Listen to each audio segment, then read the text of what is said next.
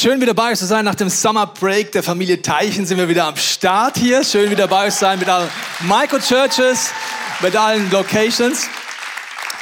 Wenn ich fragst, hatte ich sechs Wochen Urlaub? Leider nein. Ich hatte drei Wochen Urlaub, das war wunderbar, es war auch schön lang. Und drei Wochen habe ich aber mit meiner Familie so gemacht, dass ich nicht im Alltagsrhythmus drin bin. Ich habe keine regelmäßigen Termine, sondern ich habe Zeit mit meiner Familie und auch selber das Wort Gottes zu studieren für visionäre Themen. Wir waren in Zürich äh, zum Predigen, wir waren auf einem Camp von Passau dabei. Es ist einfach ein Raum, wo ich einfach nicht auf Online-Medien unterwegs bin und einfach Raum für Kreativität und für nicht nur, ich muss etwas produzieren, weil ich ein Ziel habe.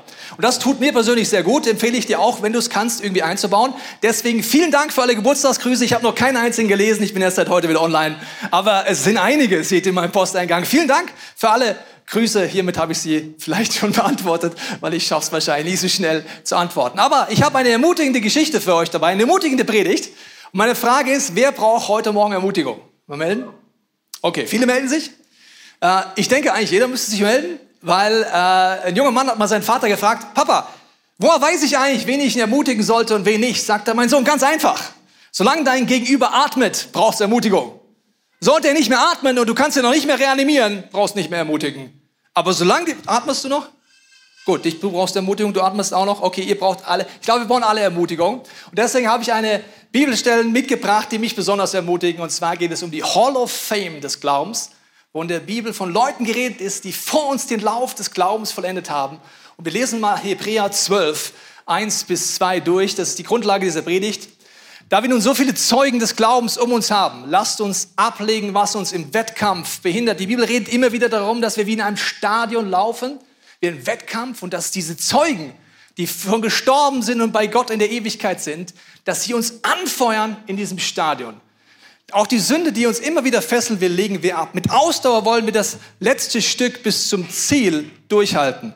Dabei wollen wir nicht nach links oder rechts schauen, sondern allein auf Jesus. Er hat uns den Glauben geschenkt und wird ihn bewahren, bis wir am Ziel sind des Laufs. Weil große Freude auf ihn wartete, erduldete Jesus den Tod am Kreuz, trug die Schande, die damit verbunden war. Jetzt hat er als Sieger den Ehrenplatz an der rechten Seite Gottes eingenommen. Also die Bibel sagt uns, dass wir einen Lauf laufen, wie in einem Stadion. Und ich stelle es mir so vor, dass ich in diesem Stadion bin und ich nehme mich euch mal mit in diesem Stadion, wo ich jetzt mal reingehe ins Stadion und dort laufe ich einen Lauf. Und ich sag mal, eine Runde steht für mich für ein Lebensjahr in meinem Leben. Ich laufe das und in diesem Stadion sind alle Zeugen, die vor mir gelaufen sind. Das heißt, dass jetzt hinten Abraham jubelt, schön Abraham, dass du da bist. Noah, du bist auch da. Matthäus, Markus, Lukas, Johannes, Ihr seid alle da. Maria, Maria Magdalena jubelt mir zu. Wie abgefahren ist das? Ach, Hiskia, du bist auch da. Das ist schön, dass du da bist. Herzlich willkommen in dem Stadion, dass du mich anfeuerst. Hätte ich nie gedacht, dass es soweit kommt. Maria ist da. Maria, super, schön, dass du da bist. Und da ist im Stadion laut. Ich weiß nicht, ob du schon im Stadion warst. Es ist nicht wie hier, das ist eher so eine Atmosphäre. Also, Maria flippt da hinten aus, während ich hier laufe. Hiskia kann nicht mehr, auf dem, nicht mehr sitzen bleiben. Matthäus, Markus, Lukas sind da und alle jubeln. Und es ist ein unfassbarer Lautstärke und ich laufe ein Jahr nach dem anderen hier rum. Und die Challenge ist allerdings, weil es so laut ist, verstehe ich nicht, was sagst du Maria? Ich verstehe dich nicht. Ich sehe, du schreist Hiskia, aber ich verstehe nicht, was sie zuschreit. Ich merke nur, die sind motiviert. Das ist super. Und deswegen machen wir heute ein Experiment. Ich werde fiktiv einzelne Leute aus dem Publikum nach vorne rufen und sie werden mit mir eine Runde des Glaubens laufen und ich werde sie fragen, welche Message hast du für mich? Seid ihr bereit? Also ich hole jetzt Helden des Glaubens aus dem Stadion raus. Sie laufen mir eine Runde und sie feuern mich und dich an. Seid ihr ready? Okay. Die erste Person, die raustritt aus dem Publikum, sodass wir auch verstehen, was sie dort schreit, während ich laufe, ist Rebecca. Schön, dass du da bist, Rebecca. Ein Applaus für dich. Schön. Rebecca ist da. Und wenn Rebecca nur eine Runde mit uns laufen würde, welchen Satz würde sie uns mitgeben, dass wir nicht aufhören zu laufen? Ich glaube, der Satz wäre folgender. Diene Menschen großzügig. Ich glaube, sie würde neben mir herlaufen, neben dir herlaufen, sagen, diene Menschen großzügig, ohne zu berechnen. Warum ist das ihre Message? Wenn du nur mitlesen willst oder Notizen machst, kannst du in 1. Mose 24 aufschlagen. Das Kapitel werden wir uns jetzt mal ein bisschen genau angucken, um zu schauen, warum Rebecca diese Botschaft für uns hat, wenn sie aus dem Stadion mal raustreten würde und ich hören würde, was sie ruft, glaube ich, dass sie das rufen würde. Wir steigen ein in Vers 1. Eines Tages sagte Abraham zu seinem Hausverwalter, der sein ältester Knecht war. Abraham war sehr alt und sehr reich. Und das war sein bester Diener. Als Zeichen des Schwures lege die Hand auf meinen Unterleib und schwöre beim Herrn, dem Gott über Himmel und Erde, dass du meinen Sohn Isaak keine Kananiterin heiraten lässt. Er soll keine Frau aus dieser Gegend nehmen. Geh in meine Heimat und such meiner Verwandtschaft eine Frau für ihn aus. No pressure. Ich weiß nicht, wenn du der Knecht wärst, denkst du, kannst du einen anderen nehmen? Also wenn du das verkackst, verstehst du? Also dein Chef sagt zu dir, du gehst in die Heimat von mir und du suchst die Frau für meinen Sohn aus. Das willst du nicht verkacken. Da bist du unter Druck. Da denkst du, was ist, wenn ich die falsche heimbringe? Das muss ich mir mein Leben lang anhören. Ja, und überhaupt, der hat tausend Fragen. Wie kriege ich die Frau dazu, dass sie mitkommt? Also du gehst dahin, sagst, Mädel, ich habe einen Vorschlag. Ich komme aus einem anderen Land und ich will dich gerne mitnehmen zu einem Mann, den du nicht kennst. Kommst du mit? Also er hat ja tausend Fragen, der Kollege. Ja? Also er geht los und dann heißt es hier, äh, aber was ist, wenn die Frau nicht mitkommen will? Berechtigte Frage, ne? fragte der Knecht. Heißt, heißt weiter, soll ich dann deinen Sohn in das Land zurückbringen, aus dem du damals weggezogen bist? Auf keinen Fall! Denn der Herr, der Gott des Himmels, hat mir aufgetragen, meine Heimat mein Elternhaus zu verlassen. Und er hat mir versprochen, meinen Nachkommen dieses Land hier zu geben. Er wird seinen Engel, das ist übrigens Jesus, habe ich nicht die Zeit darauf einzugehen, kannst du selber, selber studieren, vor dir her schicken und dafür sorgen, dass du eine Frau für meinen Sohn findest. Okay, lesen wir weiter. Er belud zehn Kamele, wenn wir gleich darauf eingehen, das ist wichtig. Abrahams mit wertvollen Geschenken und ritt nach Mesopotamien in die Stadt, in der die Familie von Abrahams Bruder nahe lebte. Wie findet er jetzt die Frau? Ja, ist eine berechtigte Frage. Als er ankam, hielt er an einem Brunnen kurz vor der Stadt und ließ dort die Kamele lagern. Es war gegen Abend, etwa die Zeit, in der die Frauen aus der Stadt kommen, um Wasser zu schöpfen. Dann heißt es, ach Herr, du Gott meines Vaters Abrahams betet, sei gut zu meinem Herrn und erfülle seinen Wunsch. Bitte lass doch meinen Plan gelingen, weil sonst, ich will es echt nicht verkacken, Gott. Also ich muss eine Frau mitbringen. Ich stehe hier am Brunnen und gleich kommen die Mädchen aus der Stadt, um Wasser zu holen. Ich werde eine von ihnen, Heiliger Geist, welche? fragen, ob sie mir zu trinken gibt. Wenn sie mir dann antwortet, natürlich, trink nur. Ich will auch dein Kamelenwasser geben, dann bin ich überzeugt, dass sie es ist, die du für Isaac ausgesucht hast. Also verstehst du, er geht dorthin, er sagt, Heiliger Geist, da kommen alle Mädels raus, ich spreche eine an und frage, ob sie mir einen Schluck zu trinken gibt. Das ist noch nicht so das Wunder, weil du bist an einem Brunnen, die schöpft Wasser und die kann mir einen Schluck Wasser geben und dann trinke ich einen Schluck Wasser. Und wenn du nicht ein komplett Assi bist, machst du das. Ja? Du hast da deinen Eimer, bist auf dem Weg, ist wahrscheinlich zum Kochen, zum Waschen. Ich frage dich, krieg ich Schluck Wasser? Klar, hier, Schluck Wasser, fertig. Jetzt kommt er aber auf die Idee, dass das Mädel von sich aus, ohne dass er was fragt, sagt, du, wenn du schon einen Schluck Wasser hast, ich könnte noch deinen zehn Kamelen Wasser geben. Hast du das gemerkt? Wir gehen gleich drauf ein. Lesen wir weiter. Das wäre natürlich ein klares Zeichen. Und dann heißt es weiter, so weiß ich, dass du den Wunsch meines Herrn erfüllt hast. Kaum hat er das Gebet zu Ende gesprochen, da kam auch schon ein Mädchen aus der Stadt mit einem Wasserkrug auf der Schulter und füllte am Brummen. Es war Rebekka, die Tochter Betuels und Enkelin Milkas, die Frau von Abrams Bruder Nahor, das wusste er aber nicht. Sie war sehr schön, ist schon mal nicht schlecht, wenn er eine schöne mit einbringt, finde ich. Unverheiratet, auch von Vorteil und hat noch keinen Mann berührt. Sie war noch Jungfrau. Dann geht es weiter in diesem wunderbaren Text. Als sie die Stufen am Brunnen wieder hinaufstieg, ging der Knecht rasch auf sie zu und bat sie um einen Schluck Wasser. Natürlich, Herr, antwortete sie, nahm sofort den Krug von der Schulter und gab ihm zu trinken. Dann sagte sie, ich will auch dein Kamelenwasser geben, bis sie sich satt getrunken haben. So, für den Nicht-Biologen im Raum erkläre ich kurz, was das heißt. Okay? Ähm, bevor wir es machen, äh, sie hatte ja ungefähr einen 5-Liter-Eimer. Ich brauche mal jemanden, der mir kurz assistiert. Ich brauche mal eine Rebecca. Sabine, ich finde, du kannst das souverän. Deine Aufgabe ist schon mal anzufangen. Für meine zehn Kamele, da ist der Brunnen und da sind die Kamele. Einfach, fang schon mal an zu arbeiten, ja? Okay, gut. Also, während sie schon anfängt zu arbeiten, möchte ich kurz mit uns einen kleinen mathematischen Ausflug machen. Wir überlegen mal kurz, was sie ja gesagt hat. Wir haben zehn Kamele, 10k. Die trinken nach einer Tagestour in der Hitze circa 200 Liter Wasser in 15 Minuten. Die haben Durst. Für alle, die in Mathematik nicht aufgepasst haben, das sind jetzt 10 Kamele. 10 mal 200 Liter ist gleich 2000 Liter. Zu was hat Rebecca gerade gar gesagt? Zu einem Mann, den sie nicht kennt, von dem sie nichts hat, der sie nicht mal darum gebeten hat, sondern einfach nur von sich aus sagt, okay, wenn ich den Schluck Wasser gebe, kostet mich nichts. gehe ich jetzt gleich mal mit meinem 5-Liter-Eimer 2000 Liter Wasser schöpfen, bis all deine hobbylosen zehn Kamele sich satt getrunken haben. Was ist mit Rebecca los, dass sie das macht für einen Wildfremden, der sie nicht mal gebeten hat, von dem sie überhaupt nichts davon hat? Was ist mit ihrem Herzen los, dass sie sowas macht? Okay, wir sagen jetzt mal, die waren nicht so durstig.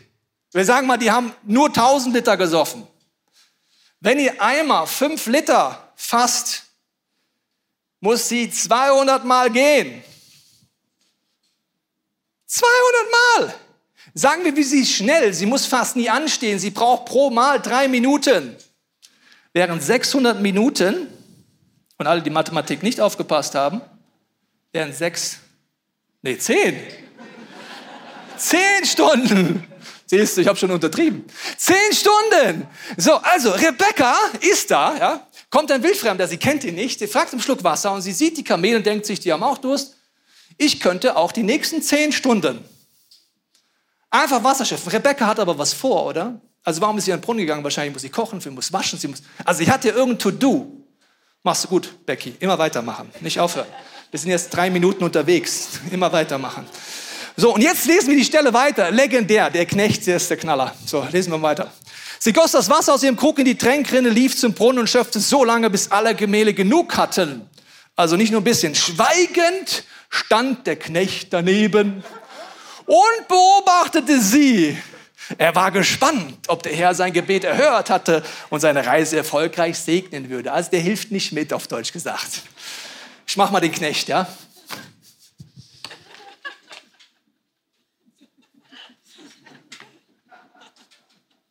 Also unterwegs hat sich Rebecca doch immer gedacht, was mache ich hier eigentlich? Der hat mich nicht gebeten drum, der sagt nicht Danke, der hockt einfach nur da und schaut. Der hilft nicht mal mit. So, Rebecca macht es offensichtlich nicht für den Knecht. Oder? Der hat nicht gebeten, der sagt nicht Danke, der ist einfach ein Assi, der ist einfach ruhig. Wenn ich der Knecht gewesen wäre, ich hätte das nicht ausgehalten, ich hätte Rebecca ein bisschen angefeuert, oder? Ich hätte gesagt, Becky, wenn du wüsstest, was ich weiß. Mach weiter. Becky, mach weiter.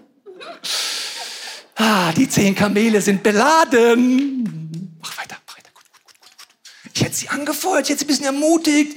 Du hast schon die Hälfte, gib nicht auf, Becky. Irgendwas hätte ich gemacht. Vielleicht hätte ich so das Heiß-Kalt-Spiel gemacht, ja? Heiß, heiß, heißer, heißer, heißer, ja. Weiter, Becky, nicht aufhören. Aber der schweigt einfach die ganze Zeit und die läuft und läuft und läuft. Offensichtlich macht sie es nicht berechnend. Sie weiß nicht, dass die zehn Kamele von Gott beladen sind mit Geschenken, der ihr Herz belohnen wird mit unfassbaren Schätzen. Aber deswegen macht sie es nicht. Sie macht es einfach, weil Gott ihr den Impuls gibt. Kannst weiterlaufen, Becky, weil wir haben erst sieben Minuten. Also wenn du durchmachst bis Leo Bicker heute Abend, dann mach einfach weiter. Also das ist Finde ich absolut faszinierend. Becky sagt, diene großzügig, wenn Gott dir einen Auftrag gibt. Ohne zu berechnen. Nicht, weil es der andere verdient, sondern einfach nur aus Liebe zu Gott. Und dieses Herz, wenn sie mit uns eine Runde laufen würde, würde sie uns anfeuern und sagen, Tobias, diene einfach großzügig, wenn Gott es dir sagt. Du musst eins wissen, ich bin mit so einer Rebecca verheiratet. Ja, sie heißt Frauke. Und die macht das ständig. Also es waren wir auf dem Weg, wir hatten unsere Auszeit sozusagen, äh, Summer Break. Und äh, wir waren auf dem Weg, drei Tage in Hotel, Ehezeit. Und unser Sohn hat auf dem Sommerlager mitgearbeitet. Einfach Datezeit, drei Tage. Ich war ready für die Datezeit. Ich war am Arsch, ich wollte zum Hotel. Kurz bevor wir losfahren, sagt meine Frau, Schatz, ich glaube, wir sollten einen kleinen Umweg fahren und beim Sommerlager vorbeifahren, weil sie sind so herausgefordert. Wir sollten den Eiskauf und alle Mitarbeiter ermutigen. Und ich denke mir, nö, ich will ins Hotel und ins Wellness. Und ich glaube auch manchmal, dass meine Frau das nicht so überreißt, was Umwege sind. Vielleicht hat es Becky auch nicht überrissen, kann sein, ja. Aber sie hat es aber nicht abgebrochen. Selbst wenn sie unterwegs erst merkt, dass es zehn Stunden Arbeit ist, bricht sie nicht ab. Sie sagt, sie macht einfach weiter. Und dann merke ich schon, dass der Heilige Geist, auch wenn ich keinen Bock habe und motzig bin, kennst du Momente, wo du einfach keinen Bock hast? Und dann Rebecca neben mir im Auto, schaut mich einfach nur so an. Ich denke, boah, gut, machen wir, fahren hin, kaufen Eis, ermutigen die Mitarbeiter, die echt eine schwere Zeit durchgemacht haben. Und das Krasse ist, wenn du aus dem Auftrag Gottes einfach großzügig bist, wirst du beschenkt. Rebecca wird später mit all den Schätzen der Kamele beschenkt, wo sie dient. Und ich war danach erfüllter als vorher. Ich kam erholter am Wellness-Hotel an, als wenn ich es nicht gemacht hätte. Ich war kein Opfer mehr, sondern war in dem drin, was Gott mit uns vorhat. Stell dir mal vor, die Leute in der Bibel hätten so die Einstellung, dass sie Dinge nicht machen, weil es ihnen zu anstrengend ist. Stell dir vor, auch Leute in der Geschichte. Nehmen wir mal Michelangelo. Michelangelo würde sagen, auf diesen Impuls einfach Kreativität auslösen, sagen, ich mache keine Kirchendecken, da mache ich nicht mit. Oder der nächste, Noah würde sagen, ich mache keine Boote. Nee, ist ja, also ist ja mühsam, also großzügig meiner Zeit, das mache ich. Bau doch kein Boot. Oder der nächste sagt, David, ich investiere nicht in Riesen, ist nicht mein Business, mache ich nicht.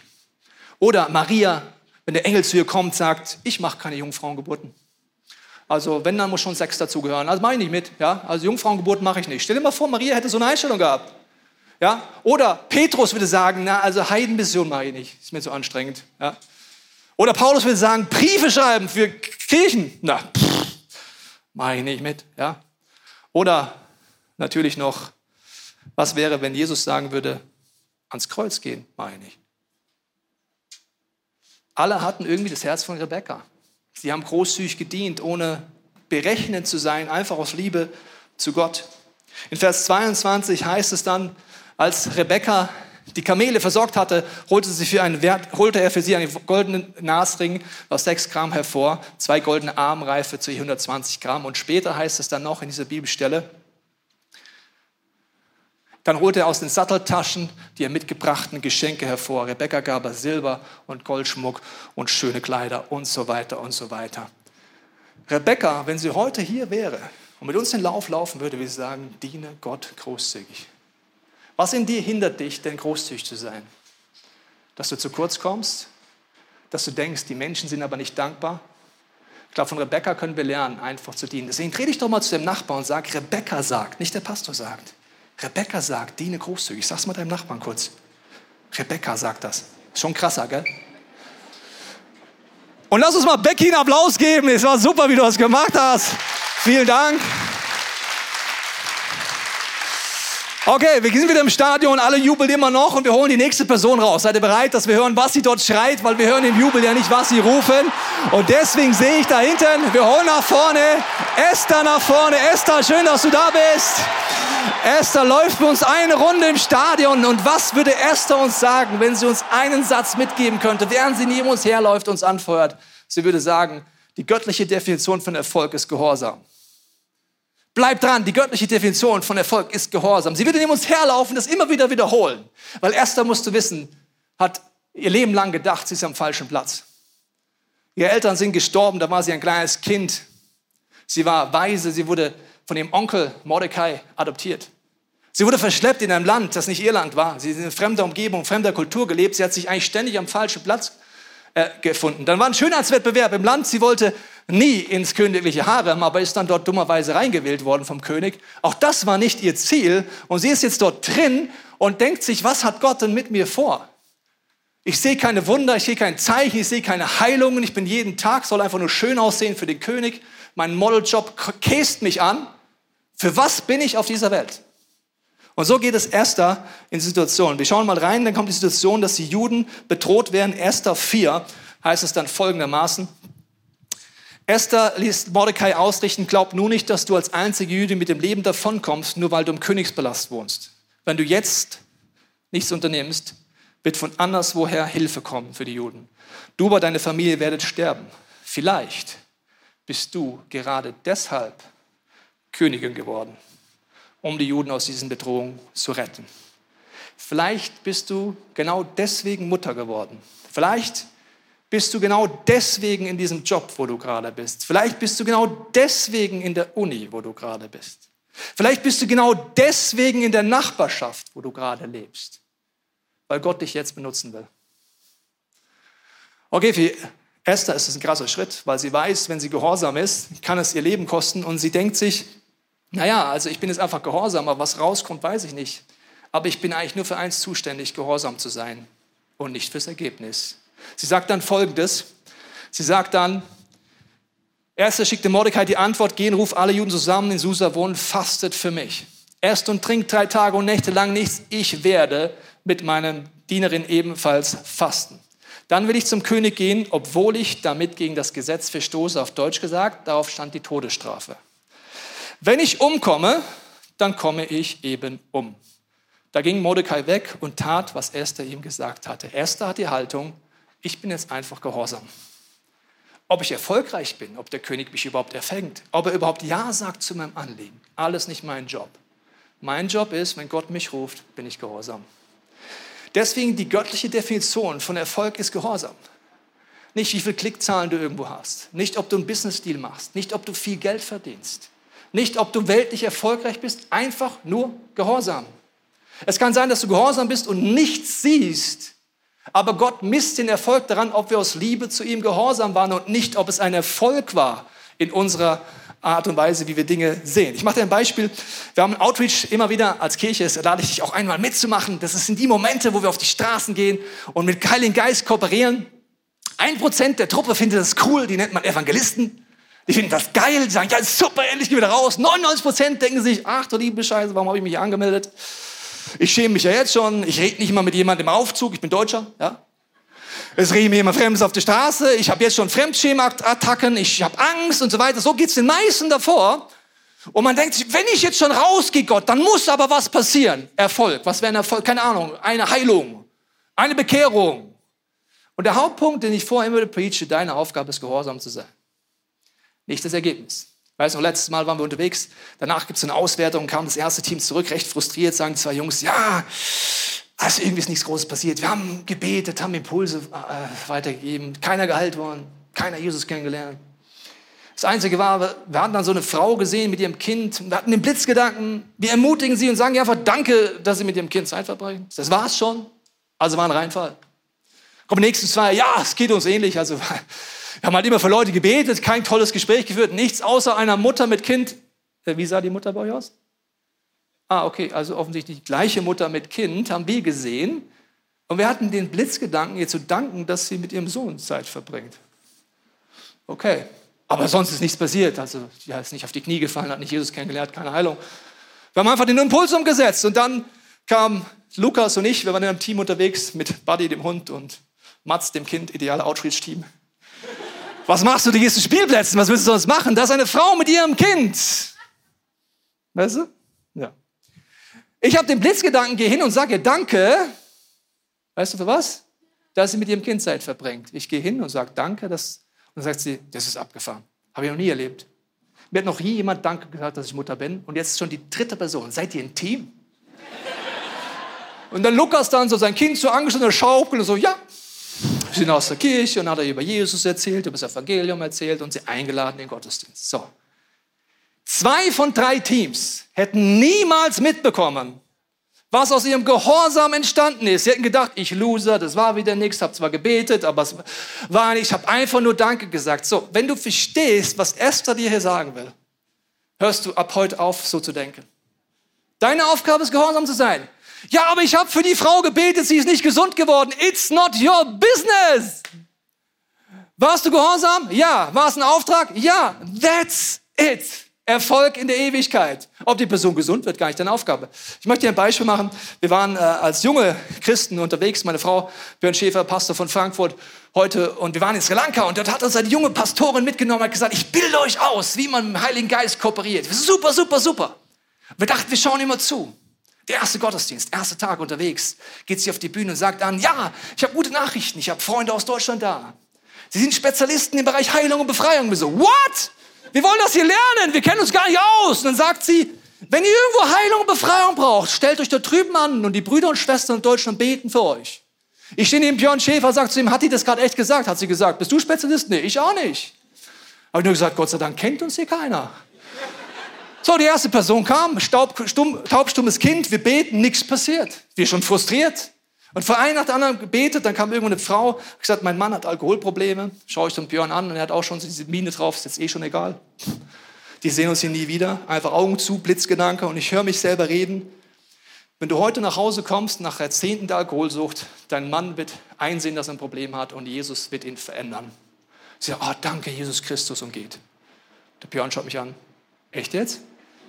So, ja, das war einfach der Impuls. So, eine Woche später sagt die Pastorin, Wir gehen wieder in den Gottesdienst. Wir dachten in einen anderen Gottesdienst. Wir gehen in die gleiche Kirche.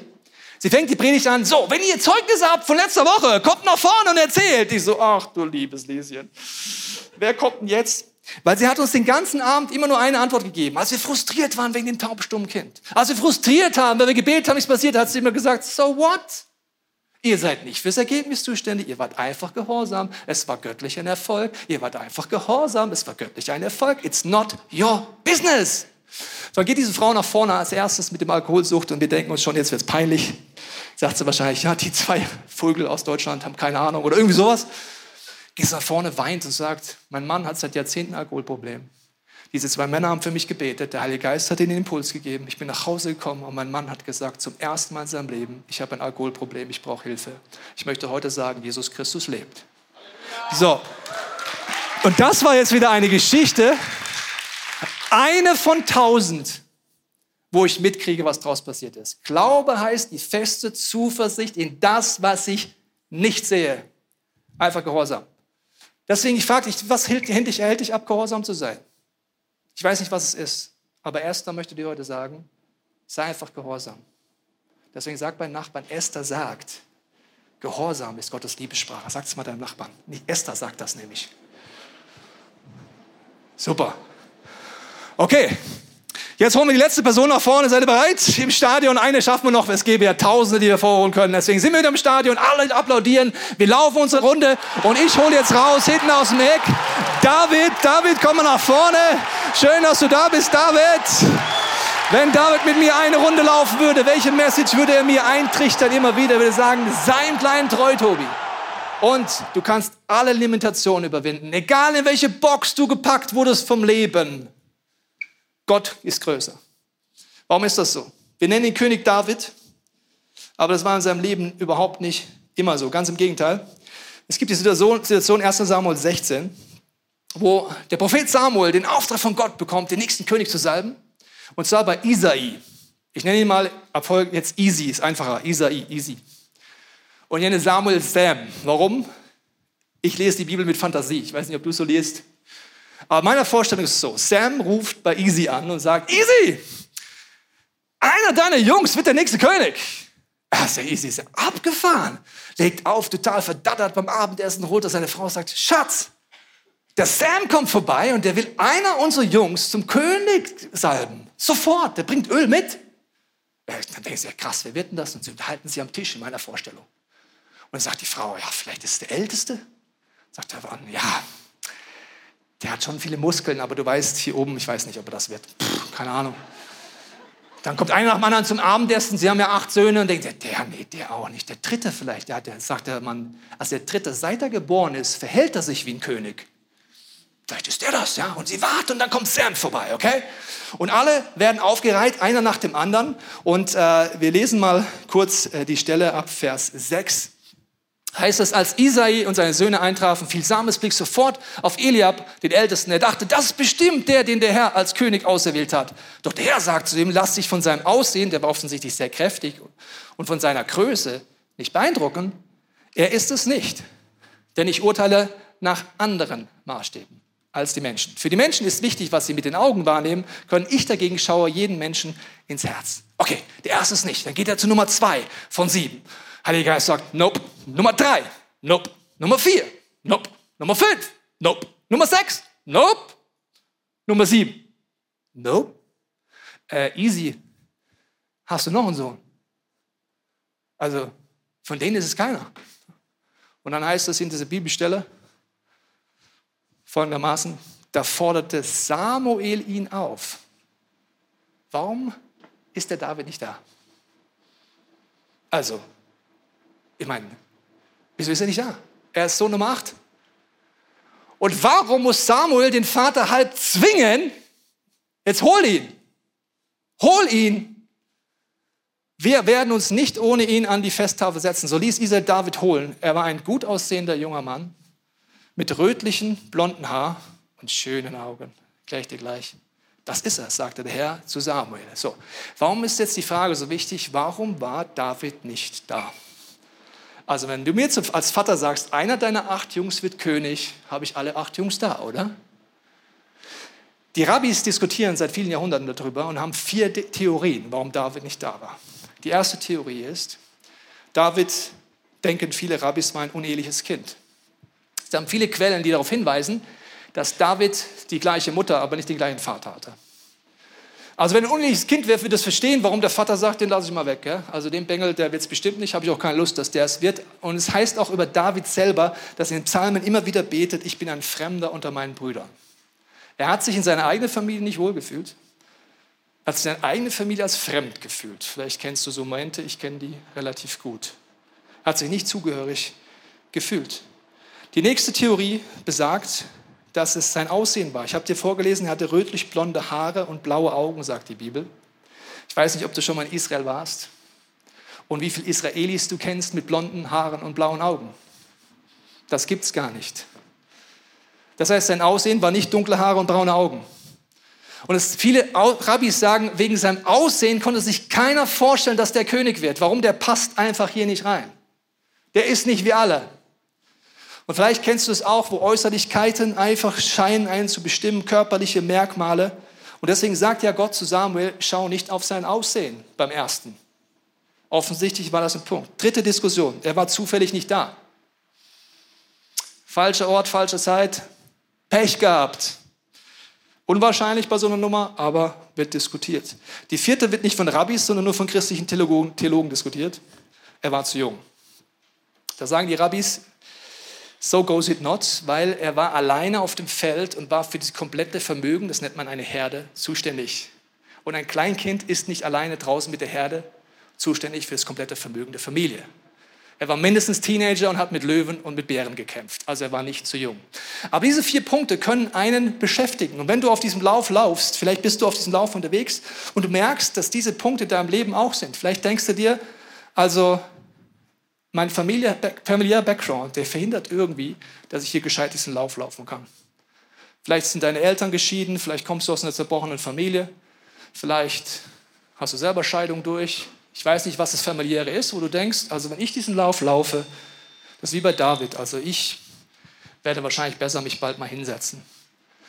Wenn es nicht das ist, denkst du vielleicht Äußerlichkeiten. Weiß nicht, was es ist. Vielleicht findest du dich selber nicht schön. Vielleicht liebst du dich selber nicht. Vielleicht gibt es auch wirklich Äußerlichkeiten, wo du anders bist. Es ist wie die Familie in unserer Kirche, wo der kleine Junge mit seiner Mama auf die Straße geht und er sieht ein behindertes Kind, dass man die Behinderung angeht und sagt, Mama, was ist mit diesem Kind?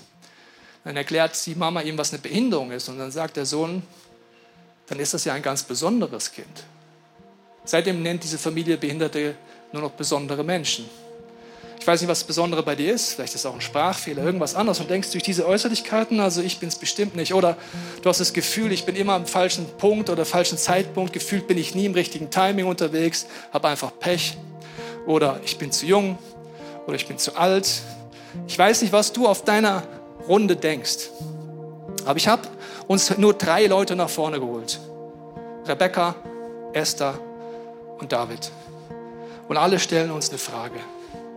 Sind wir bereit, dass Gott unser Herz so weit macht wie Rebekkas Herz? Wenn uns etwas zeigt, einfach großzügig, ohne Bedingungen zu dienen, so wie Gott eben ist. Sind wir bereit, von Esther das anzunehmen, sagen, Gott, mach aus mir wie eine Esther, die lernt, gehorsam zu sein und nicht Erfolg zu suchen. Der einfach sagt, ich bin für die Impulse zuständig und nicht fürs Ergebnis. Vielleicht gibt es sogar heute Sachen, die du ablegen darfst, sagen kannst, Gott, die lasse ich jetzt hinter mir ich habe für diese Person gebetet, sie ist nicht gesund geworden und heute erkenne ich, ist auch nicht meine Aufgabe gewesen. Danke, Jesus, dass ich für sie beten durfte. Oder bei David, wo du merkst, dass in deinen Lügen in deinem Kopf deine Biografie dich beeinflusst, Äußerlichkeiten, das Gefühl, Pech zu haben, zu jung oder zu alt zu sein. Und ich möchte dem Heiligen Geist die Möglichkeit geben, dir zu Hause und auch hier zu zeigen, was diese Predigt für uns bedeutet. Deswegen lass uns die Augen schließen, unser Herz öffnen. Heiliger Geist, ich bete, dass du jetzt durch unsere Gedanken, unsere Fantasie, unsere Gefühle redest. Ich binde den Geist der Religiosität, der Täuschung und der Lüge bei uns. Und ich danke dir, dass du uns jetzt zeigst, was diese Predigt für uns persönlich bedeutet. Wo du uns ermutigen möchtest. Wo wir uns vielleicht hingesetzt haben im Stadion, anstatt weiterzulaufen, Jahr für Jahr. Ich danke dir, dass du jetzt uns zeigst, was du auf dem Herzen hast für uns.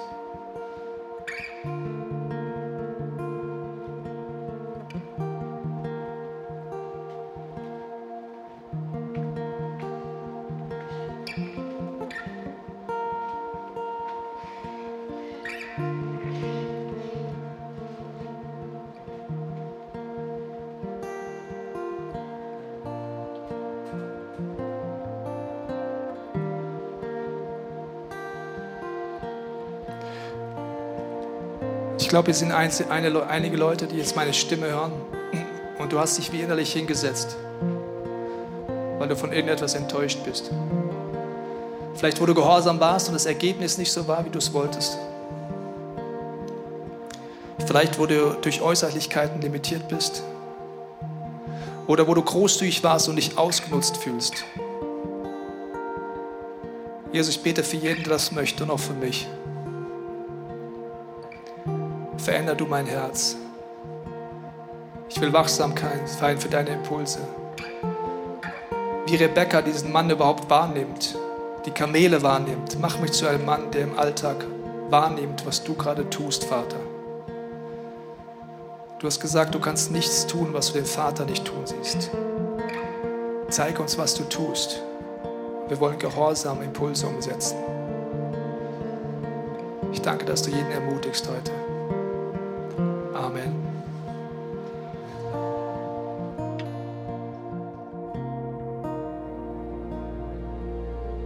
Wir hoffen, dieser Podcast hat dich inspiriert und hat dir weitergeholfen in deiner Beziehung mit Gott. Wenn es dir so geht, dann freuen wir uns, wenn du uns mithilfst, diese Botschaft zu verteilen. Das kannst du tun, indem du diesen Podcast likest, mit Daumen nach oben draufdrücken oder kommentierst oder weiterleitest. So werden mehr Menschen noch mit dieser Botschaft von Jesus, dieser Hoffnung erreicht. Du kannst auch durch eine Spende mithelfen, dass wir weiterhin diese Podcast kostenlos im Internet maximal verbreiten können und so viele Menschen neue Hoffnung bekommen. Vielen Dank für alles, was du mit ermöglicht. Wir glauben, dass Kirche eine Familie ist und egal, ob du online dabei bist oder hier vor Ort bist in der Region, wir wollen dich sehr gerne kennenlernen. Wenn du möchtest, komm auf unsere Homepage vorbei unter Finde Anschluss. Dort findest du unter anderem Welcome to Church, wo wir uns gegenseitig kennenlernen, deine Geschichte gerne hören wollen und dir helfen wollen, wenn du möchtest, ein Teil dieser Kirchenfamilie zu werden.